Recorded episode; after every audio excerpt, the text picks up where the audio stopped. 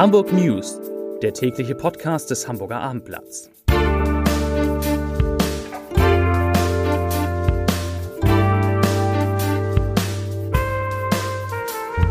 Moin, mein Name ist Lars Heider und heute geht es ein vorerst letztes Mal um den Hamburger Hafen und seine Geschäftsbeziehung zu China.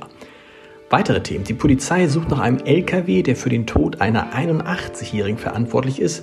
Die S-Bahn will ihre Fahrgäste besser über Verspätung informieren und 2023 kann an zehn Tagen im Hamburger Rathaus geheiratet werden. Dazu gleich mehr. Zunächst aber wie immer die Top 3, die drei meistgelesenen Themen und Texte auf abendblatt.de. Auf Platz 3, Autofahrer erfasst Reiterin und Pferd, beide sterben.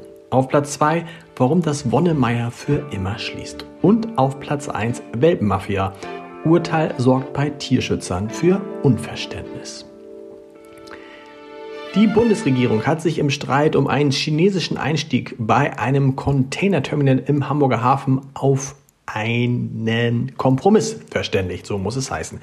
Die Beteiligung des chinesischen Costco-Konzerns am Hala Container Terminal Toller Ort darf nur bei 24,9 Prozent liegen. Geplant waren zuvor 35 Prozent. Die Hala Vorstandsvorsitzende Angela Titzrath kündigte an, zeitnah mit Costco über eine Anpassung der Vereinbarung zu sprechen, denn theoretisch kann ja auch Costco sagen, nee, das wollen wir gar nicht. Wir begrüßen, sagt Titzrath, dass in sachlich konstruktiven Gesprächen mit der Bundesregierung eine Lösung gefunden wurde. Hamburgs Bürgermeister Peter Tschentscher begrüßte ebenfalls die Entscheidung des Kabinetts seines Parteifreundes Olaf Scholz. Er sagte, ich zitiere, es ist für die Sicherheit und Unabhängigkeit Deutschlands von größter Bedeutung, dass der Hamburger Hafen im internationalen Wettbewerb bestehen und leistungsfähig arbeiten kann. Dies sei das Ziel des Hamburger Senats.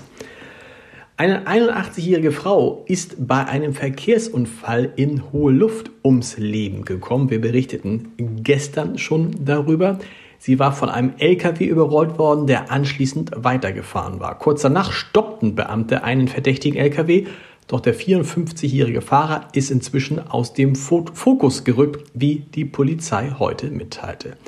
Die Ermittlungen zum Unfallhergang und den Umständen der Weiterfahrt nach dem Unfall dauern an. Die Polizei bittet Zeugen, die Angaben zum Unfall machen können, sich beim Hinweistelefon unter 040 428 65 6789 nochmal 040 428 65 6789 oder bei einer Polizeiwache zu melden. Die S-Bahn Hamburg plant eine Informationsoffensive. Das Verkehrsunternehmen bietet seinen Fahrgästen ab sofort eine digitale Streckennetzkarte an um bei Einschränkung alternative Routen anzuzeigen. Außerdem gibt es künftig Zugansagen direkt aus der Leitzentrale. S-Bahn-Chef Kai-Uwe Arnecke sagt, dass es für die Fahrgäste dass ein gutes, Entschuldigung, ein gutes Informationsangebot für die Fahrgäste hohe Priorität habe und deshalb sei dieser neue Service auch gemeinsam mit den Kundinnen und Kunden entwickelt worden. Und er kündigte an, ich zitiere, wir bieten Informationen in Echtzeit und machen sie verständlicher. Mit Hilfe der Stadt und des Bundes investieren wir in diesem Bereich insgesamt 15 Millionen Euro. Zitat Ende. Für viele verliebte Paare ist es ein Traum, eine Hochzeit im Hamburger Rathaus. Bereits seit 2002 können sich heiratswillige Hamburger an diesem besonderen Ort das Ja-Wort geben. Und nun stehen die wenigen Termine für das kommende Jahr fest. Die Hochzeitstermine fallen 2023 erneut alle auf einen Freitag und insgesamt stehen nur zehn Daten zur Verfügung, die erfahrungsgemäß sehr schnell vergeben sind.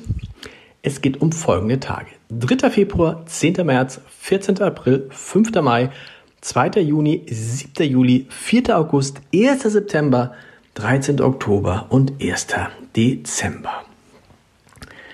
Fast drei Jahre nach dem Tod von Volksschauspieler Jan Vetter wird ein Teil seiner Hinterlassenschaft aufgelöst und für einen guten Zweck versteigert. Witwe Marion Vetter versteigert von Freitag 8 Uhr an Sammlerstücke des Hamburger Schauspielers auf der Plattform eBay for, für Charity.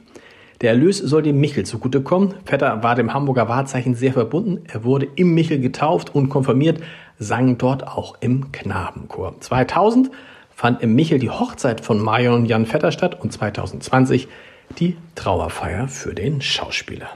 Zum Podcast-Tipp des Tages im Scholz-Update ist heute der ehemalige Gesundheitsminister Jens Spahn zu Gast, der unter anderem über das, über das Machtwort des Bundeskanzlers spricht, was den Weiterbetrieb der verbliebenen drei Atomkraftwerke in Deutschland angeht. Er sagt, ich zitiere, was kommt nach dem Brief, in dem der Kanzler von seiner Richtlinienkompetenz Gebrauch macht? Die nächste Ausfahrt ist die Vertrauensfrage und das sagt etwas über das Klima in der Koalition. Beinahe zu jedem Thema gibt es inzwischen gibt es zwischen Bundesfinanzminister und Bundeswirtschaftsminister Streit.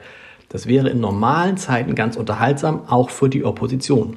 Aber in einer Krisenzeit wie dieser kostet das viel Vertrauen, sowohl in die Regierung als auch in die Politik insgesamt. Das tut weh. Zitat Ende. Zu hören ist das ganze Gespräch wirklich sehr interessant unter www.abendblatt.de slash podcast und überall, wo es Podcasts gibt. Und wir, wir hören uns morgen wieder mit den Hamburg News um 17 Uhr. Bis dahin. Tschüss.